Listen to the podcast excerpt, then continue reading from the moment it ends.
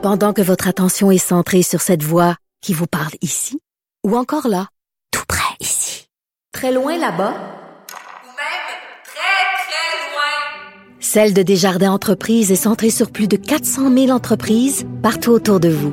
Depuis plus de 120 ans, nos équipes dédiées accompagnent les entrepreneurs d'ici à chaque étape pour qu'ils puissent rester centrés sur ce qui compte, la croissance de leur entreprise. Euh, lettre euh, signée conjointement par une, 45 euh, pédiatres, quelques spécialistes qui ne sont pas des médecins, qui sont des spécialistes du développement du cerveau, qui s'inquiètent de la quantité de Ritalin qui est prescrit au Québec. Oui, et on se rend compte que les, le taux de prévalence de l'usage de médicaments spécifiques au TDAH entre le Canada, entre le Canada sans le Québec et le Québec, ben, les taux sont vraiment très très différents. Si on regarde par, en fait, le Québec, le 6, 2,44 euh, le Canada 2,39 Et quand on regarde par tranche d'âge, ben, il y a trois fois plus d'enfants. En gros, le chiffron, là, trois fois plus d'enfants au Ritalin. Exact. Il y a des tranches d'âge qui font euh, vraiment mal, entre autres euh, pour les 13 à 17 ans. Le Canada, sans le Québec, 4,3 et au Québec, 14,5. Alors là, c'est plus que trois fois la différence entre le reste du Canada et le Québec. C'est le sujet dont nous parle Lise Ravary. Bonjour Lise. Bonjour Mario. Qu'est-ce que tu as pensé de cette sortie? Quand même? C'est assez rare, là, des médecins, des, des pédiatres qui, euh, euh, une quarantaine, là, qui font une sortie pour dire, ben garde, on a trop prescrit, on prescrit trop.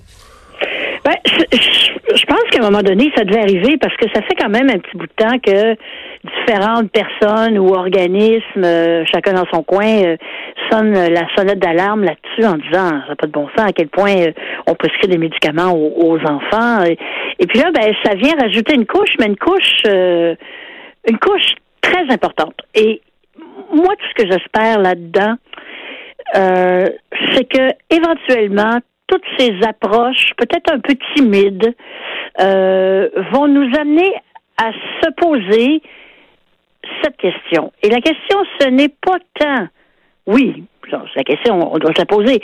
Pourquoi les enfants du Québec sont, sont plus médicamentés que les autres au Canada? C'est parce qu'évidemment, euh, on est une bande de petits hein, tout le monde sait ça. Mais sérieusement, la question pour moi, c'est pourquoi il y aurait plus, si on se fie à la médecine, d'enfants au Québec qui ont des problèmes de comportement? Et ben, je pense que ce qui sort à travers tout ça, euh, c'est que c'est qu'on traite par la pharmacologie des problèmes humains. Il y, a des problèmes médicaux qui doivent être traités par la pharmacologie. C'est ce qu'on dit généralement, on devrait arriver aux alentours de 4-5% ce qui est le cas dans le reste du Canada. C'est-à-dire que nous, au Québec, on traite aussi des problèmes humains par la pharmacologie. Donc, le jeune est tannant ou vit de l'angoisse parce qu'il y a des problèmes à la maison. Il y a, je sais pas, il y a de la violence dans la maison ou il est pas bien à l'école. Tu sais, des problèmes humains, le nomme-les.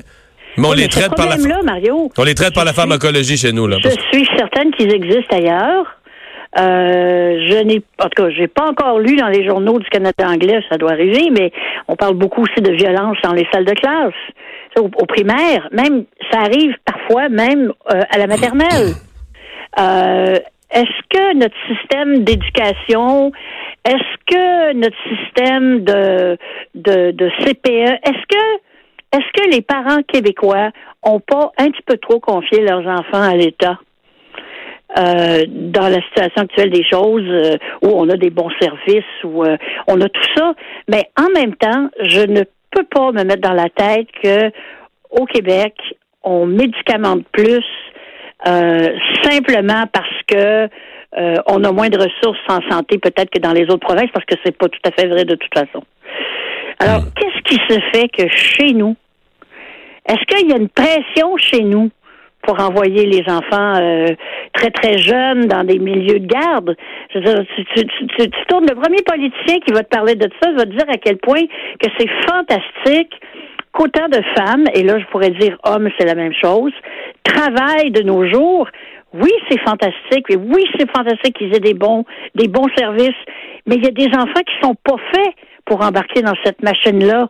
Mais ici, la valorisation, c'est par l'enfant qui est rapidement sorti de son milieu familial, confié à des experts. Et de temps en temps, moi, je fais un petit sondage dans ma chronique. Je demande aux gens, selon vous, est-ce que les enfants, est-ce qu'on s'en occupe mieux dans un CPE qu'à la maison? Ben, c'est, c'est pas compliqué. À chaque fois, euh, CPE dépasse légèrement maison.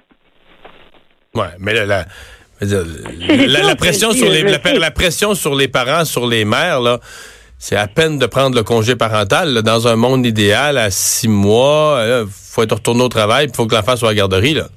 Ben oui, mais des fois, ça marche pas. Des fois, il y a des enfants qui sont pas faits pour aller à la garderie à six mois. Puis j'ai l'impression qu'il y en a plus qu'on pense. Peut-être. Je, sais ce que je dis, c'est révolutionnaire. La différence entre à l'époque où on attachait les femmes après la, la patte du poil, puis aujourd'hui, c'est qu'aujourd'hui, ce rôle-là peut très bien être rempli par un homme. Et en ce qui me concerne, à part l'allaitement maternel, ça change rien. Je veux dire, un, père est aussi capable de s'occuper d'un jeune enfant qu'une qu'une mère. C'est une question de choix dans les couples. Mais c'est comme si euh, si t'embarques pas dans la grosse machine de tout le monde travaille tout le temps, puis puis, puis les enfants, ben, si tu veux, faut qu'on les fasse garder. Ça ne peut pas fonctionner dans tous les cas, dans toutes les familles, pour tous les enfants. Ça, c'est impossible. C'est impossible. mais bon, lien? C'est des questions qu'on n'ose pas se poser parce que c'est très politiquement incorrect d'en parler. Ouais. Euh, mais je pense qu'il faut au moins se poser la question est-ce qu'il y a quelque chose dans notre système qui fait que on se déleste rapidement de nos de nos responsabilités de parents au Québec? Est-ce que tu fais le lien sur la question spécifique de, de, de, la quantité de prescription de, de Ritalin? Est-ce que tu fais le lien avec un dossier qu'on avait sur la place publique la semaine passée?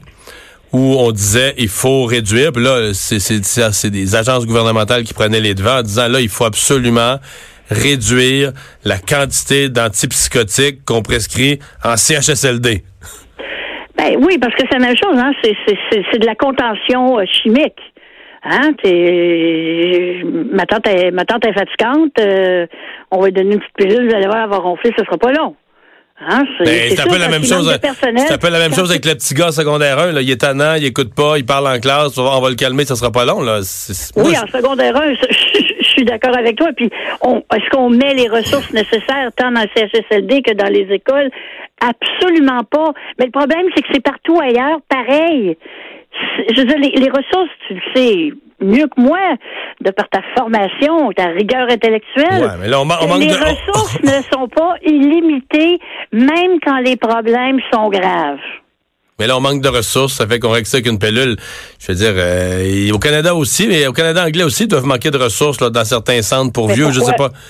Ils s'en occupent autrement là, que par les pilules. pourquoi, pourquoi il y a moins de pilules? D'ailleurs, je, je, je, rajoute, en tant qu'à frapper sur le clou, rappelle-toi quand on a sorti les, résultats euh, dans les écoles euh, anglophones de Montréal où euh, le taux de diplomation est plus élevé, et ce que les gens du milieu disaient, c'est que les parents anglophones étaient plus impliqués dans le milieu scolaire. Ouais. Ben ouais, puis les, écarts, les écarts sont pas petits, là. les écarts euh, sont significatifs entre les enfants de familles anglophones puis euh, les, francophones. On aime, on aime ça au Québec, le tout à l'État. Mm merci, Lise. Euh, moi, je me pose des questions. On va se laisser sur ces réflexions. À, la prochaine. Bye. À la prochaine, Mario. Et il faut s'arrêter pour la pause. Dans un instant, les sports. On va parler pas mal de Super Bowl aujourd'hui. Jean-Philippe Bertrand va être là, mais aussi Stéphane Cadorette, le journaliste spécialisé football.